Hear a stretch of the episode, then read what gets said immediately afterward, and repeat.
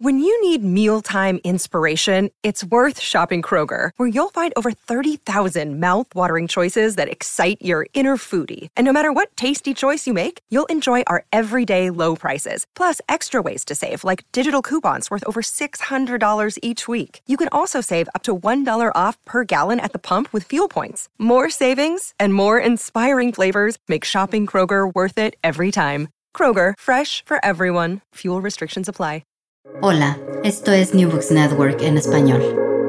Benvinguts un cop més al canal d'Estudis Ibèrics, un podcast de New Books Network en espanyol en la col·laboració de Playbèricos, una iniciativa de presentacions de llibres eh, d'estudis ibèrics que coordino juntament amb Santiago Fou Fernández, professor de la Universitat de Durham al Regne Unit. Us parla Esther Jimeno Ugalde, professora de la Universitat de Viena, i avui m'acompanya Guillem Colom Montero per parlar-vos de la seva monografia eh, sobre una de les figures més destacades de la literatura catalana contemporània, l'autor Quim Monzó. Benvingut, Guillem, i moltes gràcies per ser amb nosaltres per parlar del teu llibre. Moltes gràcies a vosaltres, és un, és un plaer ser aquí. Eh, us presento breument en Guillem, perquè si no el coneixeu, eh, Guillem Colom Montero és professor titular d'Estudis Hispànics a la Universitat de Glasgow. La seva investigació se centra en la literatura catalana contemporània, així com en la relació entre el turisme i la cultura a l'àmbit hispànic.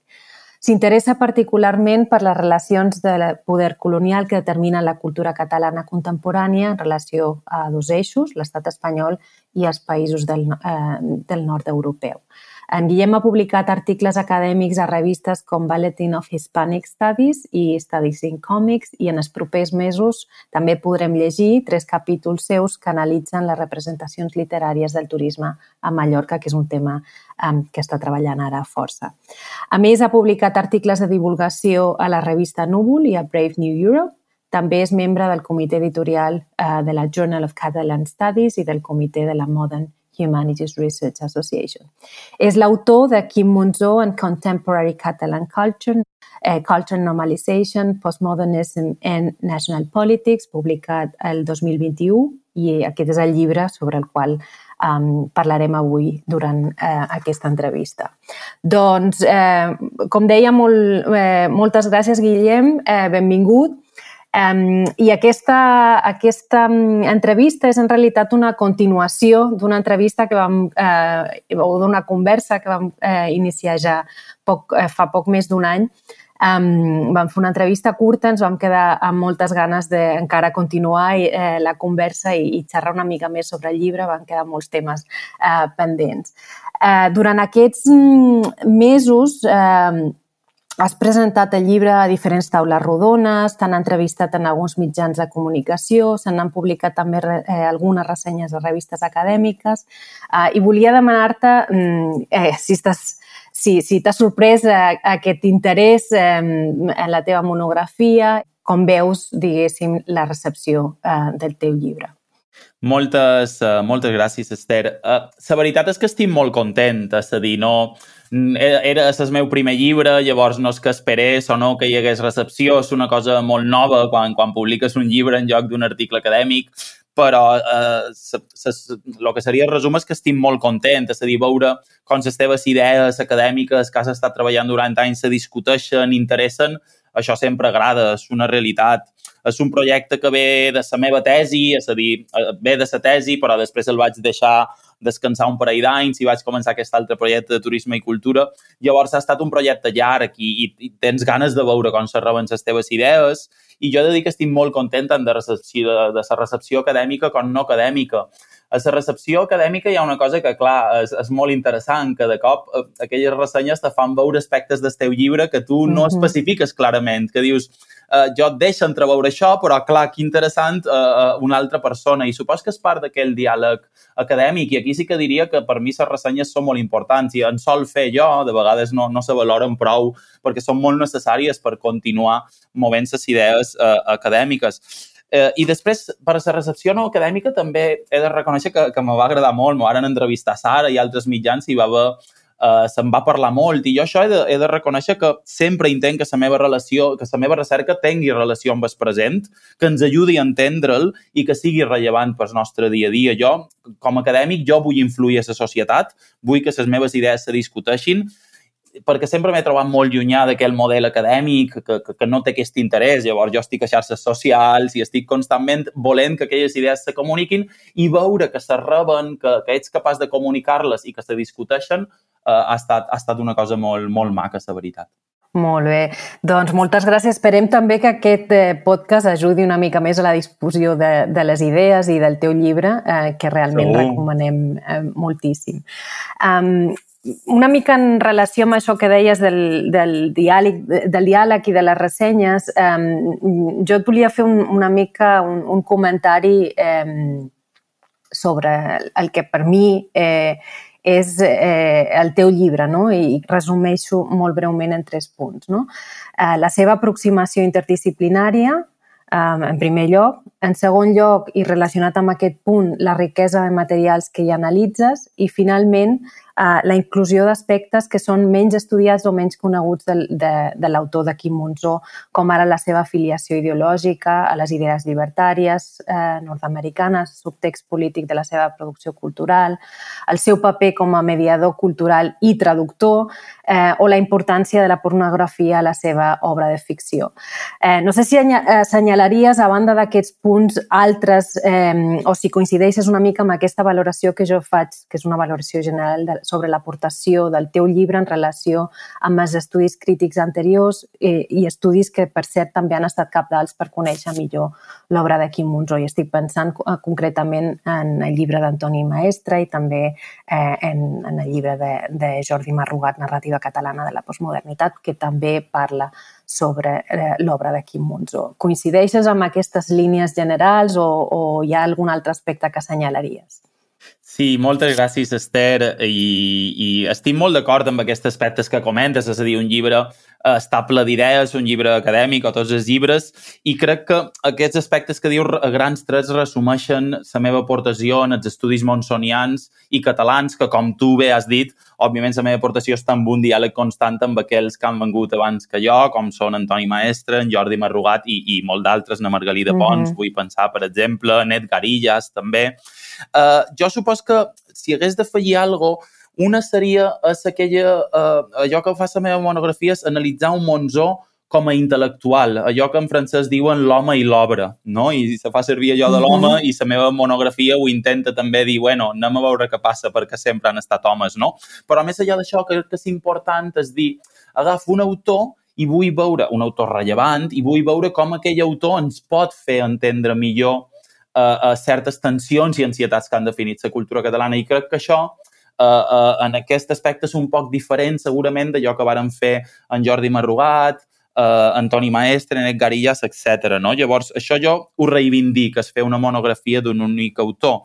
Perquè allò que jo volia fer, segurament, i crec que és una altra aportació, és canviar un poc les coordenades dels estudis monzionians, situar-los dins una, dins una narració profundament transnacional que reconeix el marc nacional català i el conflicte amb Espanya com a claus, però que alhora uh -huh. diu, escoltau, hem de mirar en Monzó dins un context occidental, dins un context ample en relació als Estats Units. Després, una altra cosa que jo crec que porta el llibre és que uh, és uh, segurament la primera monografia en anglès dedicada a en Quim Monzó. Llavors, jo crec que porta un vocabulari per parlar en anglès d'en Quim Monzó.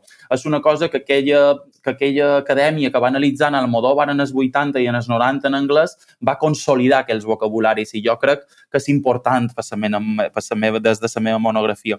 I després t'he de reconèixer, una de les presentacions, tu has esmentat abans, la vaig fer a la Universitat de Birmingham, va ser en persona, i mm -hmm. va el catedràtic de la Universitat de Leeds Duncan Wheeler, i va dir que ell trobava, ho va dir ell, i jo crec que és vera, i ho havia pensat, però no ho havia esmentat, va dir que ell trobava que hi havia una aportació molt clara a estudis hispànics de la meva monografia, que era com analitzar un autor viu des d'una perspectiva crítica i imparcial.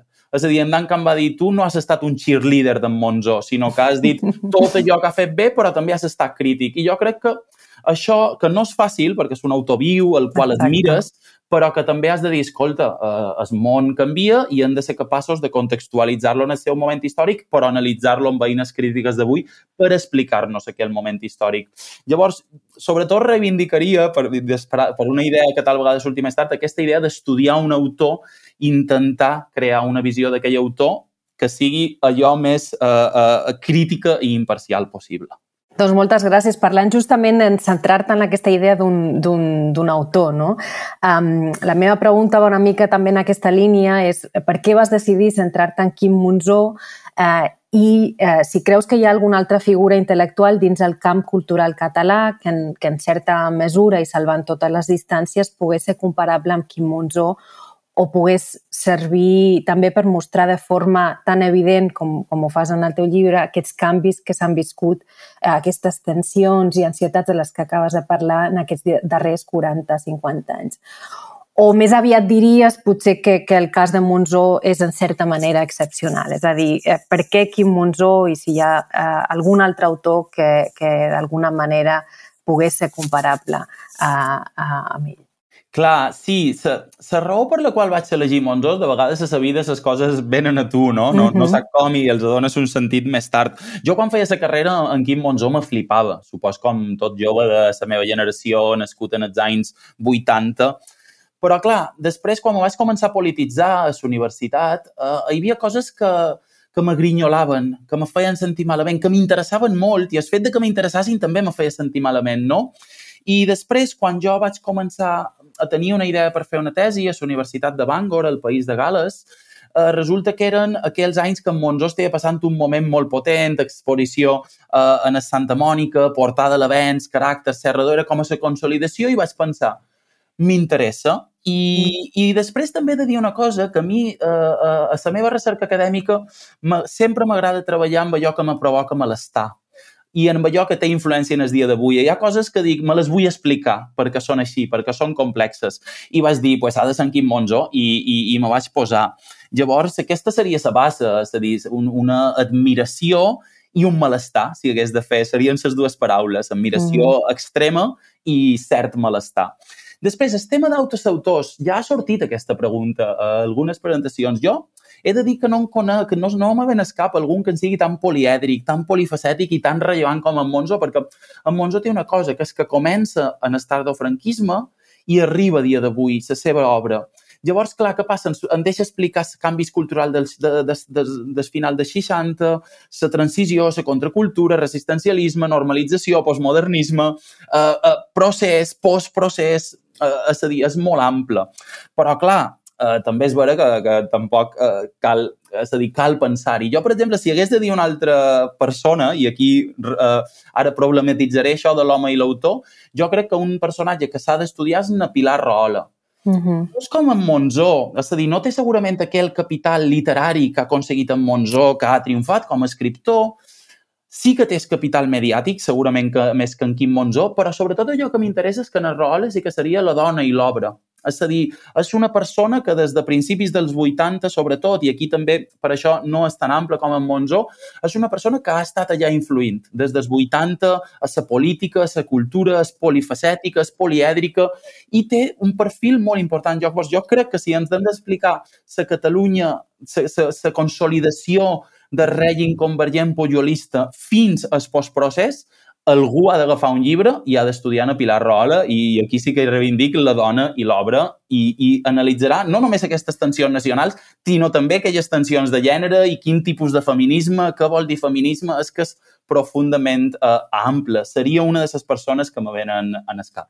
Moltes gràcies. Doncs aquí queda el tema Pilar Rahola, perquè per, com, a, com a futura idea potser d'un treball.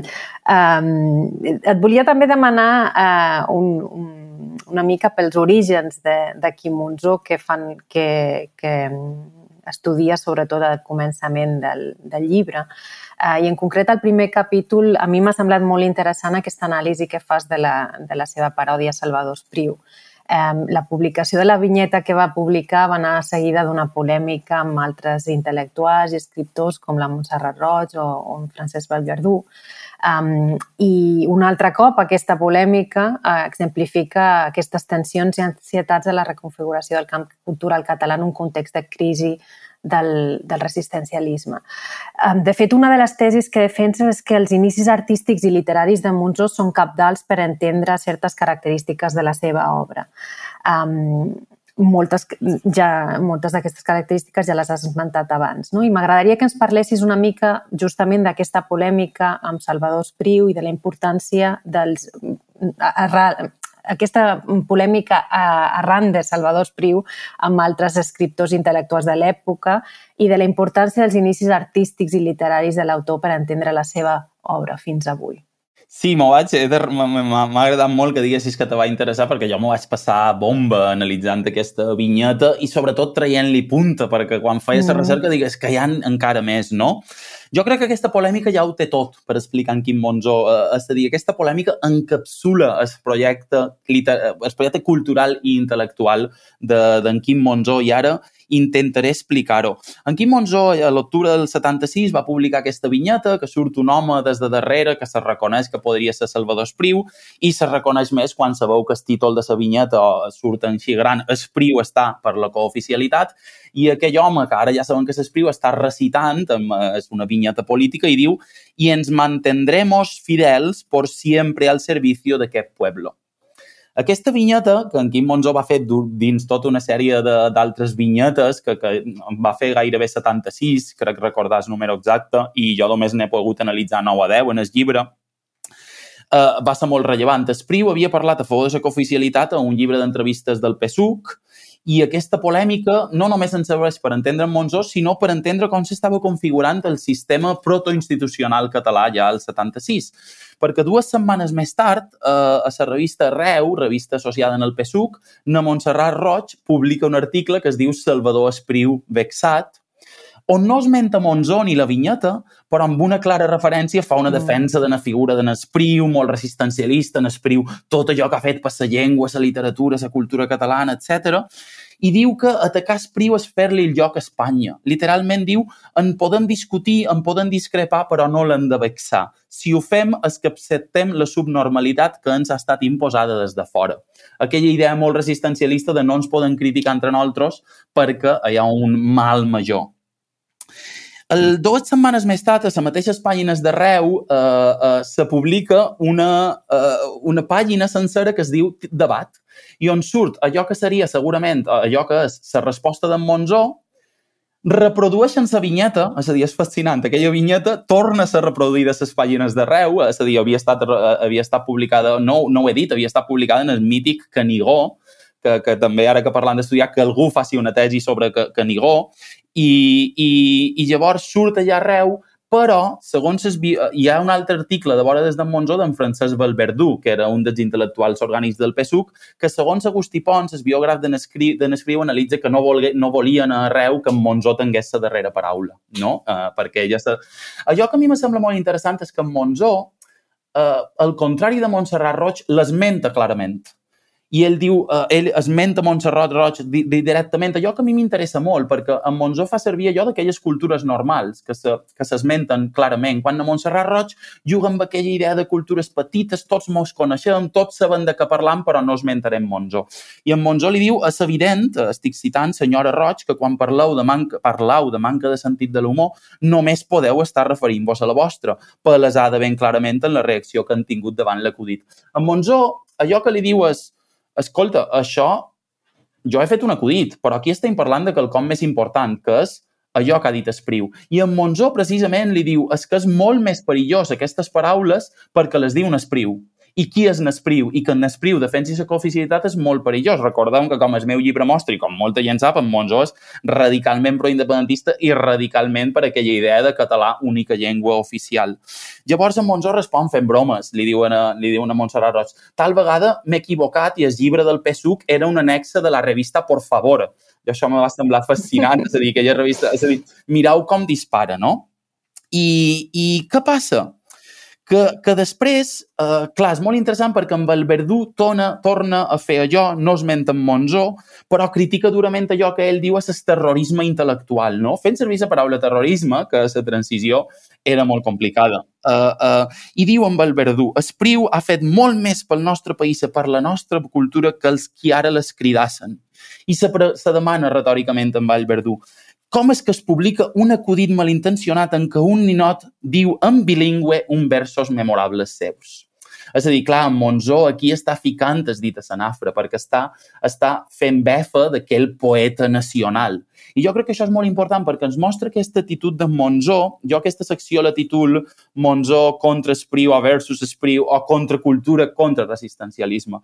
I això que veiem és que en Monzó té un valors contraculturals, no, no respecta l'autoritat, diu allò que pensa clarament, no està pensant en, en el mal de la guerra civil, que en Espriu estava molt afectat per això, i llavors, en canvi, els valors resistencialistes d'en Espriu, d'en Montserrat Roig, d'en Francesc Valverdú, allò que fan és crear dicotomies, racionalitat i racionalitat, ponderació, ironia, arguments, insults, liberalisme, extremisme, que són aquelles dicotomies que, en les quals la postmodernitat acabarà. I és molt interessant perquè ja en Monzó s'hi està avançant. I llavors allò que veiem és el model d'intel·lectual. En Monzó té un model d'intel·lectual postmodern, graciós, irònic, eh, fa befa, és dur, és sarcàstic, i na Montserrat Roig, amb el Verdú i per descomptant Nespriu tenen un model més tradicional. Disculpa que m'estic fent llarg, però és que la polèmica no se va acabar aquí. Resulta que, eh, resulta que quatre... Eh... Ah, aquí la tenc. Resulta que després, el 2013, en Julià Guillemont va escriure un article a La Vanguardia on diu que va trobar dues postals que Nespriu li havia enviat a Montserrat Roig sobre el tema. Nespriu negava conèixer Monzó, deia que no sabia qui era, l'acusava de primitiu, digui, aquest primitius encara no som al llindar de la porta. És aquella idea resistencialista de que hi ha que anar alerta han d'anar alerta. I en això hi tornaré més tard, però és molt interessant veure que en Monzó no volia anar alerta, volia dir les coses clares, de forma oberta. Ell no parlava de normalització, però actuava de forma normal. I jo crec que aquelles vinyetes són, són imprescindibles i aquí sí que, de nou, eh, tot això, aquesta recerca, interactua en la que va fer en Agustí Pons i la biografia de Nespriu, interactua amb, en la d'en Julià Guillemont, és a dir, és una recerca que interactua i que ens explica també el moment actual, no?, que diríem. Disculpa que tal vegada m'hagi fet un pot llarg. No, no, no, interessantíssim tots els detalls i a mi em va agradar molt llegir um, aquesta, uh, aquest capítol sobre la polèmica I, sí. i altres polèmiques de les quals mm. parles també. Sí, digues. Sí. Disculpa, i, i, i sí, segurament aquesta, a, més, aquesta polèmica ens mostra xoc entre espectisme i la ruptura independentista. Mm-hmm. -huh. No? És a dir, espectisme de bilingüisme, la ruptura independentista de català única llengua oficial i tot aquell projecte de Monzó radicalment independentista. Hi ha també un, al, al llibre una idea molt, molt interessant, és que mm, tu defenses que, que l'obra que part mm, del fet que la primera obra de Quim Monzó hagi estat me, menys estudiada és perquè ell mateix qüestiona aquesta noció de consens, el consens de la transició. Um, I jo també crec que, que, que això és que, que aquesta és una, una observació molt pertinent i que, i que i coincideixo plenament, però també d'alguna manera em demano si això no té també a veure eh, amb el pes que continua tenint la tradició filològica en els estudis catalans i aquesta divisió que hi ha encara entre l'alta i la baixa cultura. És a dir, tota aquesta part de, de Monzó més artística, eh, potser eh, més centrada en, en, en les vinyetes, um, i en la il·lustració, um, si no ha estat també menys estudiada des del camp del, dels estudis eh, catalans pel fet que eh, pertanyen al que potser eh, coneixem eh, sota la noció de baixa cultura. Sí, estic uh, completament d'acord, és a dir, pertanyen a allò que se diu baixa cultura, a més formen part d'aquell moment que seria eh, de la transició que s'ha volgut amagar dins les narratives de la cultura de la transició, la cultura de normalització, allò era un moment i ara ha passat i estic... I és un dels problemes que, que, que, que, que han tingut i que tal vegada tenen els estudis monzonians. En Monzó només se l'havia estudiat com a escriptor a excepció d'algun article excepcional d'Antoni Maestre. I crec que el meu llibre precisament mostra que per entendre el projecte modernitzador d'en Monzó cal una aproximació holística i interdisciplinària mm -hmm. i, i és imprescindible. I, I crec que els estudis culturals ens donen sobretot allò més interessant és l'anàlisi del poder. És a dir, en el meu cas, en el cas del meu llibre, com la relació de poder desigual entre la cultura catalana i l'estat espanyol determina aquesta cultura i les creacions d'autor com en Quim Monzó mentre la perspectiva filològica sempre m'ha semblat que tendeix més a una certa normalitat, no? I, i per això de vegades no s'analitzen creacions en castellà, quan dius que són igualment rellevants en aquest cas.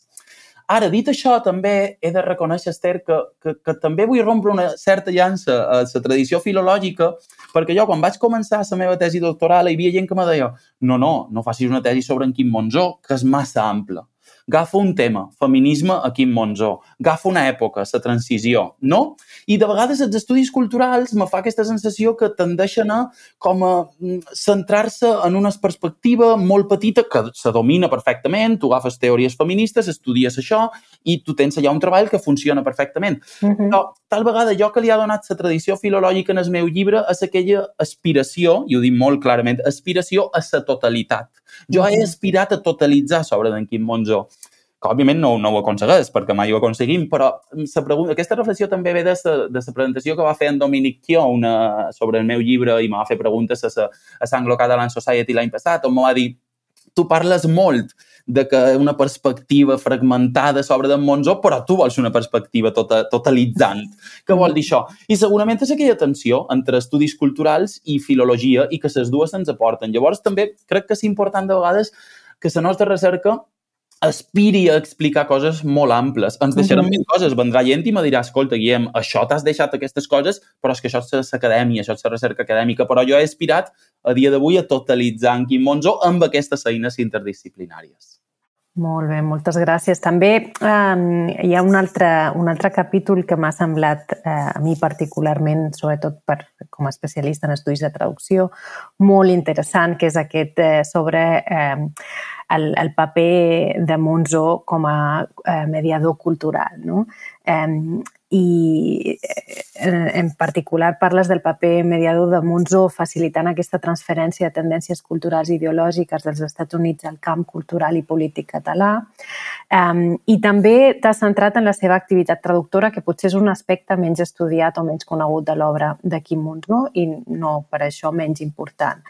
I a la darrera part del capítol, del capítol 3, eh, titulat An Authoritative Cultural Mediator, et centres en la, en la traducció del llibre eh, Politically Correct Bedtime Stories de James Finn Gardner, eh, que va fer juntament, eh, Monzó juntament amb la Maria Roura, eh, i fas una anàlisi d'aquestes estratègies de traducció.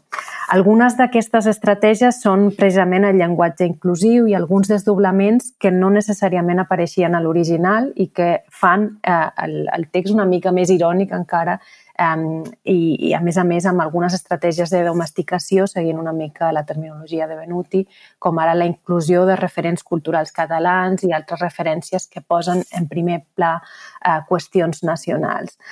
Um, com dius en aquest, eh, en aquest capítol, la traducció del recull de contes va tenir un impacte en aquell moment, en els 90, si no recordo malament, sobre el llenguatge i la correcció política a Catalunya, que és un debat que encara avui existeix, Eh, I voldria que ens comentessis una mica, o que comentessis aquí als oients, alguns exemples concrets d'aquestes estratègies, o sigui, parlar-nos una mica també d'aquesta recepció que va tenir eh, el recull de contes i que, per cert, vaig tornar a llegir eh, després d'haver de, de, llegit el teu llibre perquè em feia moltes ganes de tornar a llegir eh, els contes, que hi ha estat realment una, una bona lectura d'estiu.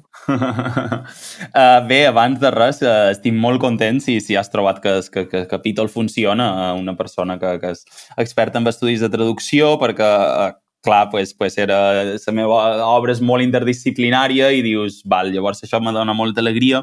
He de dir que a, a mi a, a aquesta part també me va fascinar perquè trobo que és una traducció fascinant d'en Quim Monzó i d'Anna Maria Roura, qui gràcies per esmentar-la, perquè moltes vegades no, no se l'esmenta. Mm -hmm. uh, clar, és fascinant per, per la traducció en si, però també per el que seria la història de la traducció, no? És a dir, eh, el llibre d'en Finn Garner, Politically Correct Bedtime Stories, es publica l'any 94, a l'octubre, i l'any 95, a finals del 95, eh, a més això està historitzat perquè surt ja a l'avantguàrdia, a, a final del 94 en Monzó ja ha contactat amb el Corba i li diuen de publicar això i se posa a traduir-lo Anna Maria Roura i a final del 95 eh, surt. Surt abans que la traducció espanyola, i després surt amb una traducció realment espectacular, és a dir, que, que jo ho trob. Uh, per una banda, és molt interessant perquè no només surt abans que l'espanyola, sinó que la traducció és 20 vegades millor que la traducció espanyola, perquè, per començar, eh, uh, el llibre en castellà se tradueix com a Cuentos infantiles políticamente correctos i en Monzó i na Maria Roura ja posen contes per a nens i nenes políticament correctes. Llavors, deixant entreveure com, en el cas de l'anglès és diferent, però en el cas del català i altres llengües llatines, el tema del desdoblament de gènere és bàsic. Llavors, jo que argument que aquesta traducció tan ràpida d'en Monzó que fa importa la crítica nord-americana a la correcció política gairebé abans de que la correcció política sigui coneguda a Catalunya. Analitza diversos articles de La Vanguardia, El País, i això és molt interessant eh, per, per entendre, no? perquè arriba abans la crítica que la pròpia correcció política. No? Per tant, en Quim Monzó marca i determina aquesta recepció. Després, perquè fa la traducció, és una estratègia profundament creativa que mostra que en Quim Monzó i na Maria Roura estaven en molta interacció amb allò que serien teories de traducció, aquella idea de que la traducció és un fet creatiu. Com creen en Quim Monzó i na Maria Roura? pues, per una banda, incrementen la paròdia de forma creativa mitjançant el llenguatge, eh, els desdoblaments. Per una altra banda, domestiquen el text per a una audiència catalana perquè s'entengui millor, cosa que no fa la versió espanyola. I en tercer lloc, i aquesta sí que no el fa la versió espanyola, el manipulen per inserir referències en el nacionalisme en general i el nacionalisme en català en particular. Donaria un parell d'exemples. Tot està desdoblat d'una manera loca, és a dir, el fan servir eh, de tot tipus. Per exemple, una, eh, una vegada diuen una empremta imborrable en els, les nostres, nostres, nens, nenes. És a dir, posen nostres dues vegades amb una barra. Però és que fins i tot s'inventen paraules. The Empire and its inhabitants se tradueix com l'imperi i els, les, seus, seves, habitants habitantes. és a dir, s'inventen la paraula habitantes. Llavors, és que és, és un joc que tu estàs llegint el llibre i dius quin genis, perquè des del seu punt de vista estan mostrant allò que és la falta de coherència o suposada falta de coherència que se li critica en el llenguatge no sexista. Després, com domestiquen el text és molt interessant. Per exemple, hi ha un moment que el llibre original parla de car sharing, que era una cosa que en els 90 mm. comparties cotxe segurament que, eh, i en l'espanyol tradueixen eh, compartir el cotxe. En Monzó i na Maria Roura diuen era evident que ningú no havia pensat en la possibilitat de compartir cotxe per contribuir així a la fluidesa del trànsit, l'estalvi de recursos energètics i la minva de la contaminació ambiental. És a dir, fixeu-vos com ja era molt clar de què volia venir el, el car sharing. Després n'hi ha un que jo eh, crec que podria escriure mig article acadèmic. L'original diu Cinderella was working harder than a dog, an appropriate if unfortunate speciest, speciest metaphor. En Monzó i Roure diuen la Cinderella treballava com una persona femenina d'ètnia africana, una metàfora apropiada i tanmateix desafortunadament racista. És a dir, converteixen el que és aquell, uh, aquell idioma anglès de to work harder than a dog en la català treballar més que un negre li posen lo de persona femenina d'ètnia africana, és a dir, tema de gènere i de, i de colonialisme, i després diuen és una metàfora racista, quan l'altra era espacista. La qual cosa és molt interessant, perquè també dius és que la metàfora és igualment opressiva. Treballar com un ca, treballar com un negre, no? Però, bueno, ells ho fan d'una manera que és fascinant. I després també tradueixen, per exemple, una, una cantautora protesta de Near la tradueixen com a sopa de cabra. I això m'ho ve molt bé i ja estic acabant pas aquella part en què en Monzó i Roure ja són molt creatius d'una manera radicalment ideològica, que és inserint referències a l'opressió lingüística i en el nacionalisme. Per exemple, en els tres porquets, Pigs Defending Their Homes and Culture, no diuen som porcs defensant les nostres cases o diuen defensant la nostra terra i la nostra cultura, fent servir la paraula terra, que està tan connotada en el nacionalisme català des de defensem la terra a terra lliure. Després, hi ha un moment que en el principi del llibre diu uh, que en James Garner diu que no podem blame the Brothers Grimm for their insensitivity towards women's issues, minority cultures and the environment. En Monzó i Maria Roure diuen uh, cap als problemes de la persona femenina, les cultures minoritàries, les nacions oprimides i el medi ambient. És a dir, a més de Minority Culture, fiquen les nacions oprimides. I n'hi ha un altre on diuen eh, que el regne es va convertir en un model into a model of democracy with no economic or, so, or social with no economic or sexual injustice. I ells diuen, van fer del realme una democràcia modèlica sense injustícia sexual, econòmica o lingüística. Llavors, allò que fan és fascinant, és a dir, fiquen el nacionalisme català com una política d'identitat de la qual s'estan parodiant, però alhora li estan donant visibilitat pel lectorat català, on llavors el lectorat català conceptualitza el nacionalisme català com a una cultura oprimida. I això és molt postmodern, és molt interessant, perquè és aquella postmodernitat que, que va i ve és a dir, tu dius, per una banda s'estan rient d'ella, però per una altra li donen visibilitat. Llavors, eh, és que podria parlar hores d'aquesta uh, traducció i ho han de deixar. La recepció és molt important. En els 90 va determinar l'arribada de la crítica a la correcció política. En els 2000, en Salvador Cardús i en Pau Moliner varen recuperar articles eh, dins el context de les guerres culturals arran del tripartit català i en els vocabularis del govern d'en Zapatero, en Cardús i en Pa Moliner esmenten contes per a nens i nenes políticament, el recomanen, en Pa Moliner diu que ja gairebé és una realitat, i després mos situam en el, en el 2010, en el procés independentista, i en Monzó té una polèmica en la gent Malienes, de Catalunya sí que es pot, escriptora i parlamentària, i torna a esmentar la seva traducció d'en Finn Garner. Llavors, aquesta traducció s'ha convertit eh, en una traducció que ens explica molt bé aquell camp de batalla entre Quim Monzó i el que seria el món més escarrenós dels comuns, etc. Ell diria és una esquerra un poc identitària, superficial, eh, federalista, etc. No? I, I no vull entrar molt més aquí perquè és una, és una línia que tampoc acaba de desenvolupar en el llibre. bueno, sí, la, la, la capa en el final. Però llavors aquesta traducció encara a dia d'avui, l'any 2015, és rellevant dins la cultura catalana. Doncs moltes gràcies. Jo me recordo perfectament d'haver llegit també l'article de l'Empar Moliner en el seu moment i, I... i, i de, de com esmentava aquest llibre, aquesta traducció de Monzó i de Maria Roura. Eh, I és cert, com deies, que moltes vegades eh, aquesta traducció eh, eh, s'esmenta sempre a Monzó com a l'autor de la traducció i moltes vegades s'invisibilitza a Maria Roura, que va ser també la traductora, així que és important també fer-ne sí. fer esment i reivindicar-ho. Sí. Uh, una, altra, una altra qüestió que ja quedaria per, per un altre tema uh, d'estudi seria fer precisament una, una comparació entre la versió espanyola, la traducció espanyola que s'ha fet d'aquest recull mm. de contes i la, la traducció que van fer Monzó i Roura, no?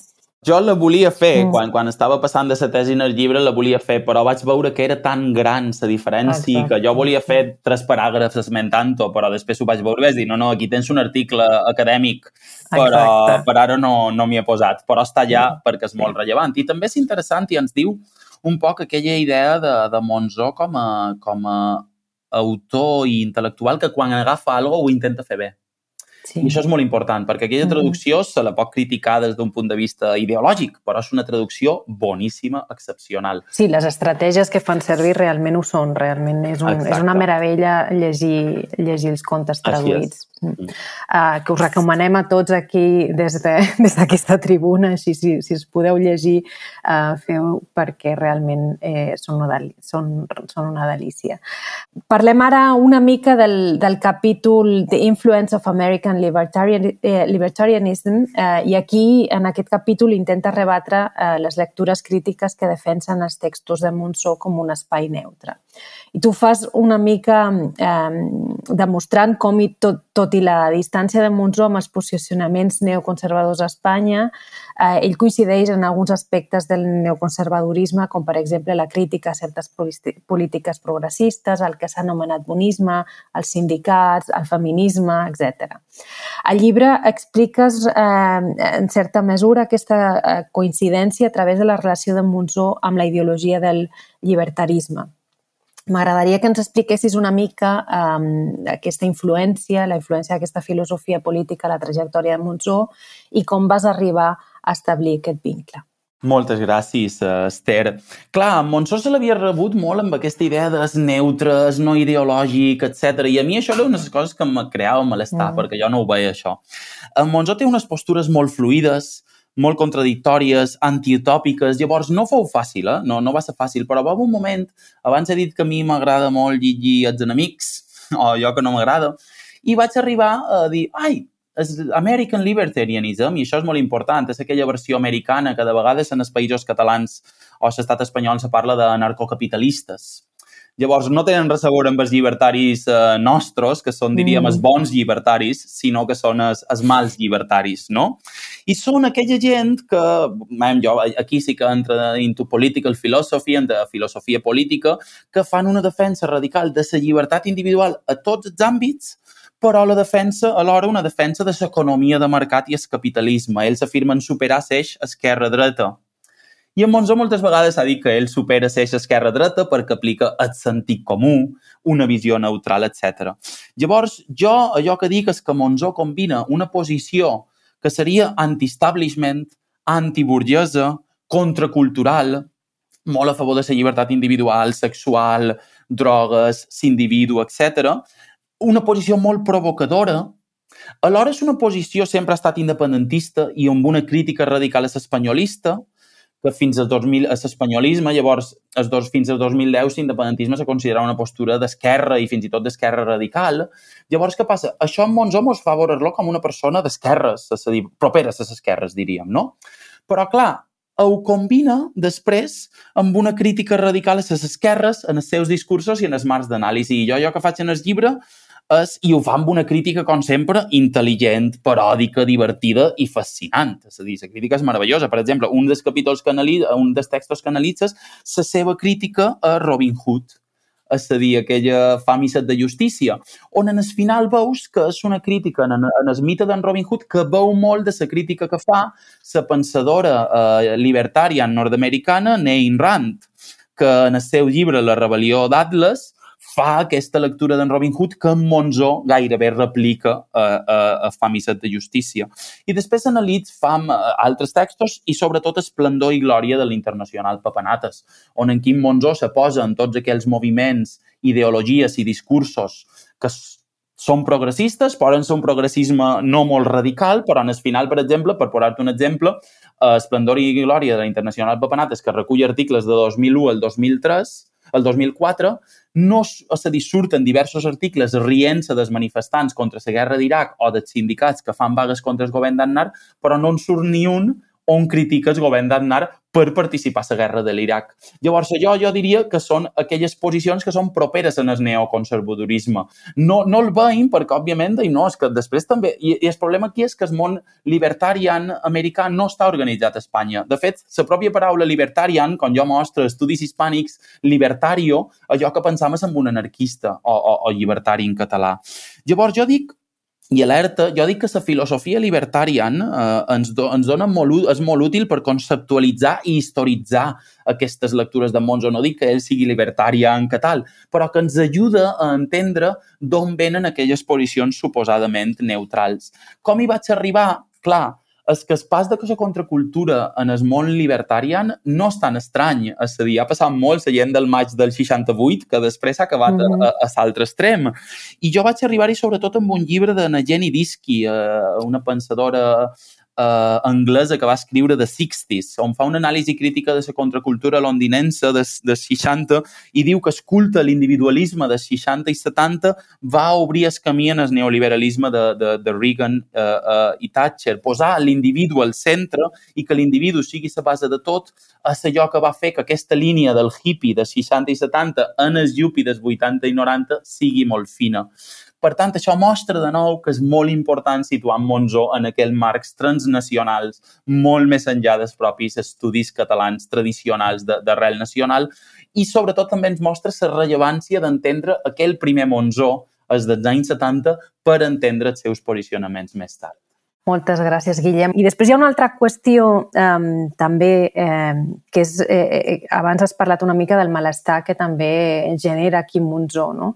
Eh, I volia, així una mica, en, en relació amb tots aquests aspectes que, que has comentat, també eh, parlar sobre la qüestió del feminisme, no? I com ell ataca també els postulats feministes, eh, perquè jo crec que també és un, és un tema, eh, òbviament sempre des de la, la ironia, des de la paròdia, però és, no deixa, eh, quan, quan llegeixes alguns textos de Quim Monzón, no, això no deixa de, de, de crear cert malestar eh, i sobretot eh, quan un defensa eh, els, els postulats feministes, òbviament. Així és, és a dir, en aquest mateix capítol del, des libertarianism analitz molt com la seva crítica en els seus articles en el feminisme es, es, es, de fet, és en allò que utilitzes vocabularis més radicals, no parla fem, talibanistes, feministes disfressades de talibanes, aniran pel carrer, haurà patrulles, és a dir, allà on se deixa anar un poc més. Però en el capítol on tracta el tema de, de gènere i la pornografia, no? a, a, a la seva pròpia obra,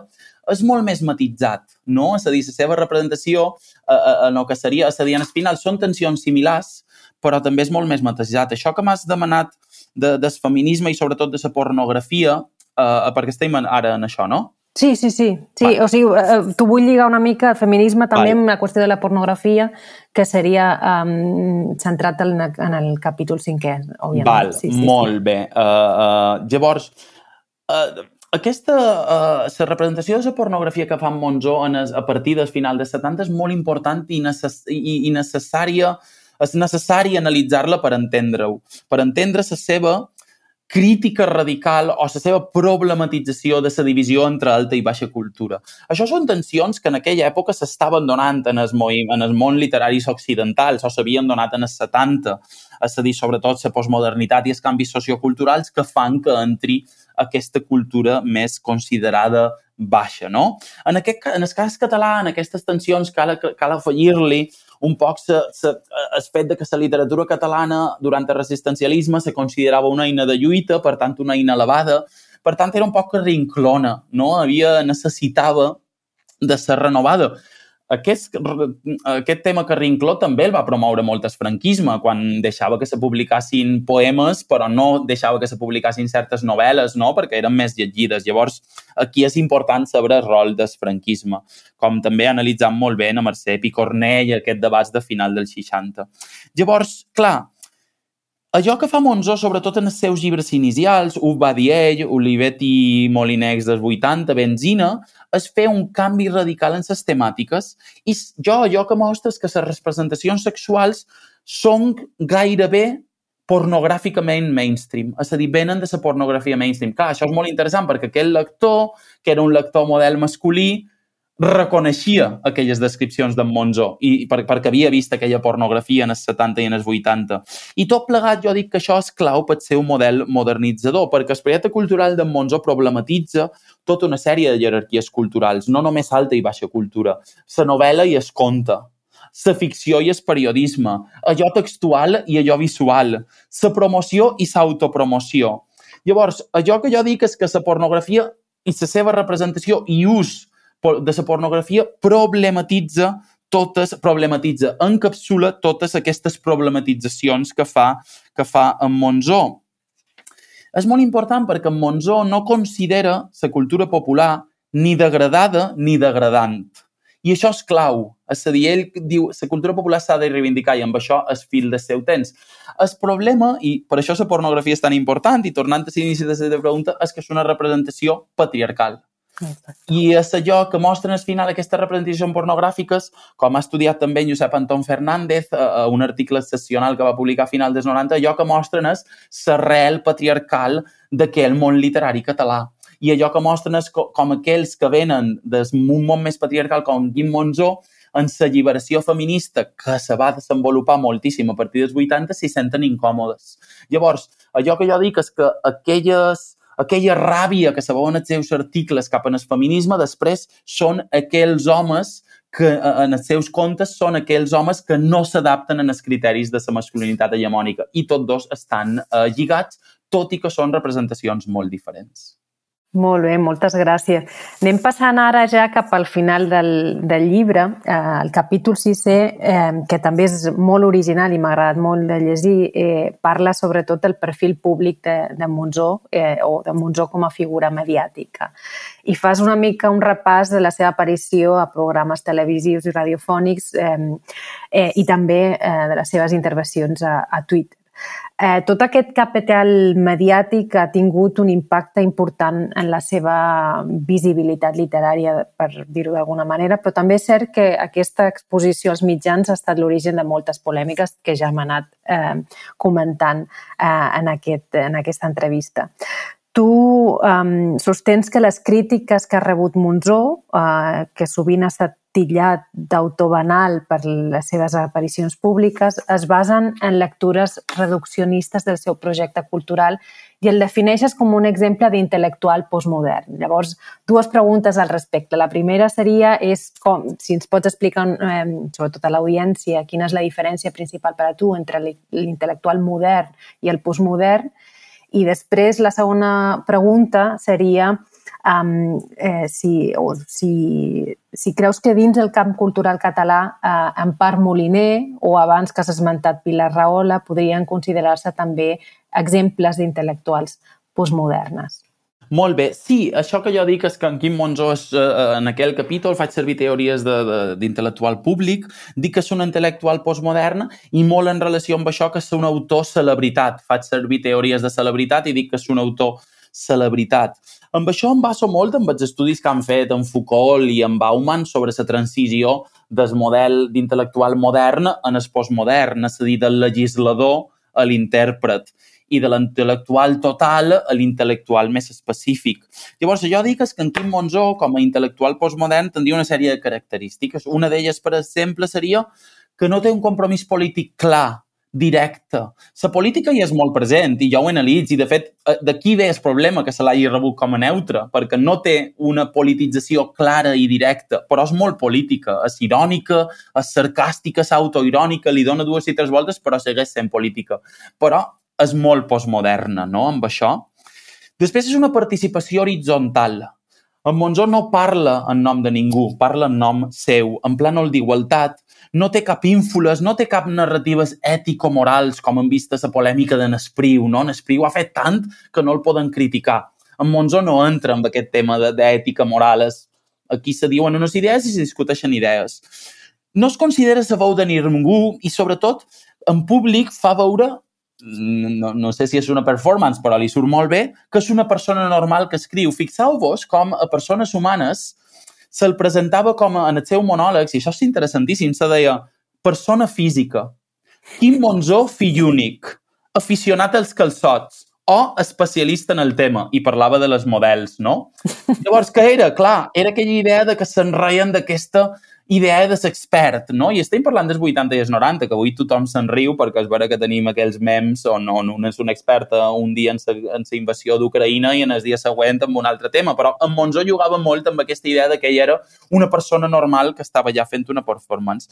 I dintre d'això és un intel·lectual proper que té una relació directa amb el públic, parla de temes normals, de sexe, de moda, de nit, del vespre, l'alcohol, el futbol, les celebritats, és irònic i sarcàstic i sobretot és molt important que l'intel·lectual postmodern té més relació amb els mitjans de comunicació i el públic que en l'estat i la societat civil. Aquest és un punt clau.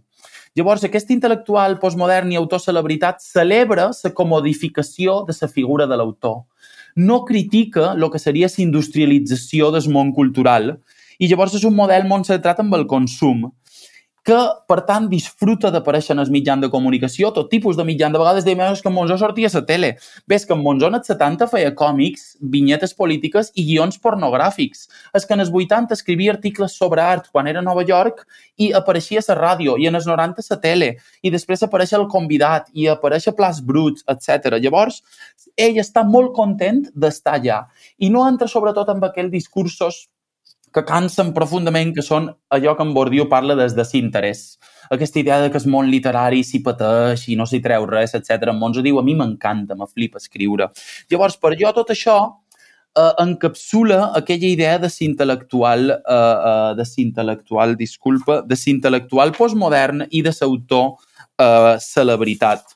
Llavors, és molt interessant perquè, clar, hi ha aquella crítica que en Monzó ha dit, la crítica culturalista, la normalització, que són aquella gent que no han acabat d'entendre la complexitat del de Monzó o simplement el critiquen perquè volen tornar a un model més modern. Seria segurament algunes crítiques que jo analitzo com Néctor Bofill i els imparables, l'article d'en Jordi Báñez, eh, manifest com el drac es menja Sant Jordi, aquell manifest de 2004 on els escriptors, hi ha vuit escriptors catalans que no volen estar amb els escriptors mediàtics, que fa que jo no pugui fer servir la idea de que en escriptors un, en Monzó no puc dir escriptor mediàtic, que seria segurament la millor paraula, i he de dir celebritat perquè mediàtic alerta. I, I és molt interessant perquè jo crec que aquest projecte de Monzo està en sintonia amb els temps i per això funciona. I, i, i també analitzo un poc uh, uh, uh, el Twitter, no? Diu que segueix un model uh, molt semblant. Fixeu-vos, a Twitter en Monzó no és un escriptor que tuiteja, és en Quim Monzó, que retuiteja allò que, que li agrada, se fica en qui no li agrada, fa bromes. Una vegada algú va tuitejar aquest llibre és de, de, de, va dir en castellà, este libro de Quim Monzó es uno de los mejores que he leído en el año. I en Quim Monzó, què li contesta? Li diu, muy bien, muchas gracias. Ya me dirás cómo te hago llegar los 50 euros que quedamos si hacías este tuit. Aquest exemple encapsula aquesta part intel·lectual, graciosa, irònica, postmoderna, propera a la gent, però alhora, de nou, en Monzó està donant visibilitat en aquell tuit.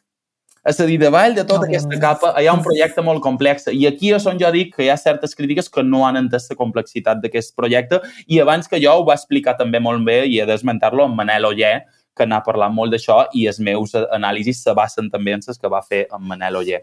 Llavors, sí, Nampà Moliner seria un exemple d'intel·lectual postmodern, haurien de veure si té el mateix capital literari que en Monzó ha aconseguit en el camp literari, jo diria que no tant, però bé, i Narrola diria que també tindria menys capital literari encara que, que en Moliner, no? Narrola fins i tot ens donaria per analitzar un poc lo, de, lo des negres, l'escriptura, seria fascinant. Jo, jo, ahí lo dejo jo. Però, és a dir, són persones públiques amb un perfil de, de, de, uh, de, a dir, el que en francès se diu engagement, en anglès, de intellectual engagement, que és postmodern, no? aquella participació pública postmoderna. Molt bé. Doncs anem arribant ja al final i parlem molt breument de l'epíleg del llibre, eh, que el tanques justament fent referència al discurs que Monzó va pronunciar el 2018 al Palau de la Música Catalana en rebre el Premi d'Honor de les Lletres Catalanes, eh, que és justament també el discurs al qual fa referència a l'inici del llibre, és a dir, que el tanques d'una manera més o menys circular. Ah, la, la seva defensa per la independència de Catalunya ja era molt present en les seves vinyetes polítiques publicades durant la transició, com hem, hem vist abans, però destaques també que la gran diferència entre aquests dos moments històrics és la posició eh, de la figura de Monzó que ha transitat des de, diguéssim, els marges al que anomenaríem avui el mainstream. Eh, després d'haver escrit aquest llibre, eh, quina, creu, quina, quina penses que és la clau o les claus, en plural, que han fet possible aquesta transició cap al centre? Algunes idees crec sí. que han quedat ja esmentades aquí, però potser les pots recollir una mica i, i sintetitzar. Clar, moltes gràcies, Esther. Abans d'això voldria dir que és, estic molt content que esmentis el discurs de, de l'any 2018, un discurs amb el qual obro i tanques llibre, perquè hem vist les crítiques de Monzó en Espriu, etc. però en Monzó diríem que quan s'ha de quadrar, se quadra. I en aquell discurs fa un discurs molt polític on eh, defensa allò que és la lluita per la independència de la nació catalana i critica la repressió política. I, i una és la repressió política que estan patint els polítics independentistes, els líders independentistes, els activistes independentistes, a dia d'avui la uneix en la repressió franquista del 39. Llavors, això també és clau per entendre Monzo. Però la pregunta que me fas, que, que ja he pensat molt, és, és difícil, és complexa, perquè me dius, uh, ho has de... Quina és la clau de l'èxit? Jo crec que són dues coses. Una és haver llegit bé el moment històric de canvi sociocultural postmodern en totes les implicacions i alhora avançar-s'hi i avançar-lo en el cas català, no? És a dir, ell, eh, és a dir, mm. s'avança en aquell moment postmodern, però també el fa avançar, no? I, i amb això ell se va uh, uh, consolidant el seu moment. Però alhora això ho combina, perquè el postmodernisme ja sabem que de vegades és aquella idea buida de que no, hi, que no hi fronteres, que no hi nacions, i en Monzó diu, no, no, Catalunya això és, és una nació oprimida, i com a tal, ell fa un eix i un posicionament nacionalment clar, sense pors, sense manies, que ve d'aquelles postures radicals de 60-70. Llavors, recordem que en Joan Fuster ja va dir en els 70 que qui critica el catalanisme se'l considera fora de la literatura catalana. I puc pensar en alguns noms de, de, de, de, de gent, paisans meu, eh, mallorquins. Llavors, eh, què passa? Això és molt important per Monzó, perquè ell és molt postmodern, però alhora està molt enquadrada en la defensa de la llengua, la cultura i la uh, nació catalana. I això ho combina, aquests dos punts, amb una postura crítica i antiacomoditícia, és a dir, una postura molt crítica, però alhora és molt juganera, molt irònica, molt fluida. I això és interessant perquè de vegades aquelles postures radicalment crítiques solen ser postures avorrides, solen ser postures moralitzants que t'acaben cansant. I en Monzó no, és crític, però no és moralitzant. És, és, és, és antiacomodatici, però és juganer. I jo crec que tot això ho du i aquesta seria la uh, uh, uh, clau de l'èxit. I si hagués d'acabar és no prendre's a si mateix massa en sèrio, massa seriosament, o fer veure que no ho fa. Jo això ja no tens la resposta. Una de les dues coses. Sí. Eh, moltes gràcies, Guillem. Eh, I ja anem acabant. Eh, tinc dues preguntetes breus. Eh, una, òbviament, té a veure amb... Eh, el llibre ja està acabat, diguéssim, ja, té ja, ja ha fet una vida, no? Uh, i segur que hi ha molts aspectes um, de l'obra monsoniana que no es pogut tractar així més en detall. No? I, de fet, ja han anat sortint alguns temes que has dit mm. que potser donaven per fer un article o, o que serien temes sí. d'un spin-off, potser. No? Um, volia saber si hi ha algun aspecte concret que no, que, que no has pogut tractar um, el, el llibre i que, i que penses que t'interessaria aprofundir en el futur, mm -hmm. eh, perquè veig que encara, i això m'ha sobtat molt també, és eh, l'entusiasme amb què parles encara del llibre, no? Moltes vegades quan, quan un acaba un llibre o quan ha acabat la tesi doctoral ja mai més vol parlar del tema o, o té una fase una mica d'allunyament, no? però, però m'ha encantat eh, i m'encanta que, que el teu entusiasme sobre com parles encara sobre, sobre llibres, sobre l'obra de Monzó, eh, i això diu, diu molt de tu. Molt de gràcies, Esther. Sí, la veritat és que jo segueix pensant que en, que en Monzó és, és inacabable, com, com mol, molts altres es, eh, escriptors i escriptores, autors i autores. Uh, una de les coses que me sap greu no haver fet en el llibre, uh, però ni, ni tenia espai ni, ni, ni m'hi vaig entrar, és la representació dels personatges femenins. Uh, novel·les com Benzina, com La magnitud de la tragèdia, historietes com La carta, això sí que me sap greu, perquè, i crec que és algo que, que, que m'hauria de plantejar o s'hauria de plantejar algú, això ja saben que l'acadèmia és qui arriba primer, perquè crec que aquests personatges femenins poden, eh, eh, eh, són personatges femenins molt complicats, molt polièdrics i ens poden ajudar a entendre certes tensions que defineixen el moment feminista actual de dia d'avui, perquè en Monzó s'estava avançant, no? amb aquella representació d'aquelles fem fatals, eh, que, que per mi això me fa saber greu no fer-ho en el llibre. Després, altres coses que m'encantaria fer, que segurament Uh, no, no, no, això sí que no tenia cabuda dins el llibre, seria una genealogia de les seves primeres publicacions de viatges això m'encantaria, és una feina ingent d'arxiu, etc. però historitzar aquells primers anys, els viatges, els guions pornogràfics, materials que en el capítol primer i segon es ment però no cap d'analitzar, etc. I després allò que no faria jo, perquè, perquè no, no en sé, però jo espero que algú la faci algun dia, sa, bueno, la biografia d'en Quim Monzó, perquè en Quim Monzó representa aquell model d'escriptor que també segurament té, té un, com molts altres, té una vida fascinant. Però si algo del llibre seria la representació dels personatges femenins, sí. Molt bé, molt interessant. Eh, I ja dues petites curiositats. La primera és saber, eh, hem, hem parlat abans molt, molt breument també d'aquesta dificultat d'escriure no? sobre autors vius, no? la dificultat d'escriure sobre l'home i l'obra en aquests autors que encara mm. són vius. No? Eh, llavors, volia saber per curiositat si saps si Quim Monzó ha llegit la teva biografia, eh, la teva, disculpa, la teva monografia, no la, la, teva, eh, la teva monografia i si has mantingut contacte amb ell durant, aquest, durant el procés d'elaboració sí. um, del llibre. Sí, això molta gent m'ho demanava, molt d'amics, quan fes la tesi, però has conegut en Quim Monzó? I la resposta sempre era no, no, no el vull intentar conèixer. No, no, perquè jo crec i defens que s'ha de mantenir una distància en l'objecte d'estudi. I el meu objecte d'estudi era en Quim Monzó i crec que això ha estat clau. Aquella frase que a mi me va dir en Duncan Wheeler, vaig dir, val, és que és així Uh, llavors, no, no, no, no, no l'he conegut uh, perquè volia mantenir aquesta distància i la reivindic molt. El que sí he tingut amb ell és un contacte uh, professional i sempre ha estat uh, una persona superprofessional. Jo li vaig escriure quan feia la tesi perquè necessitava saber algunes vinyetes de, de, de que jo havia, me vaig tirar tres setmanes a la Biblioteca de Catalunya llegint Canigós i li volia dir aquestes vinyetes quines són les teves. Va ser molt interessant per això que parlaven. Jo li vaig escriure a l'Associació d'Escriptors Catalans, benvolgut senyor Quim Monzó, estic fent una tesi, etc i ell m'ha contestat hola Guillem, aquestes són meves, aquestes són d'una altra persona que se deia Quim, molta sort, una abraçada. I així se va crear aquella relació que jo li escric i sempre ell m'ha contestat. Li vaig demanar una portada del llibre, de nou, molt interessant, li vaig dir, mira, eh, han fet un llibre sobre en Saramago i ha en Saramago. I ell m'ho va dir, no té sentit posar una cara d'un paio que ningú reconeixerà. Era molt...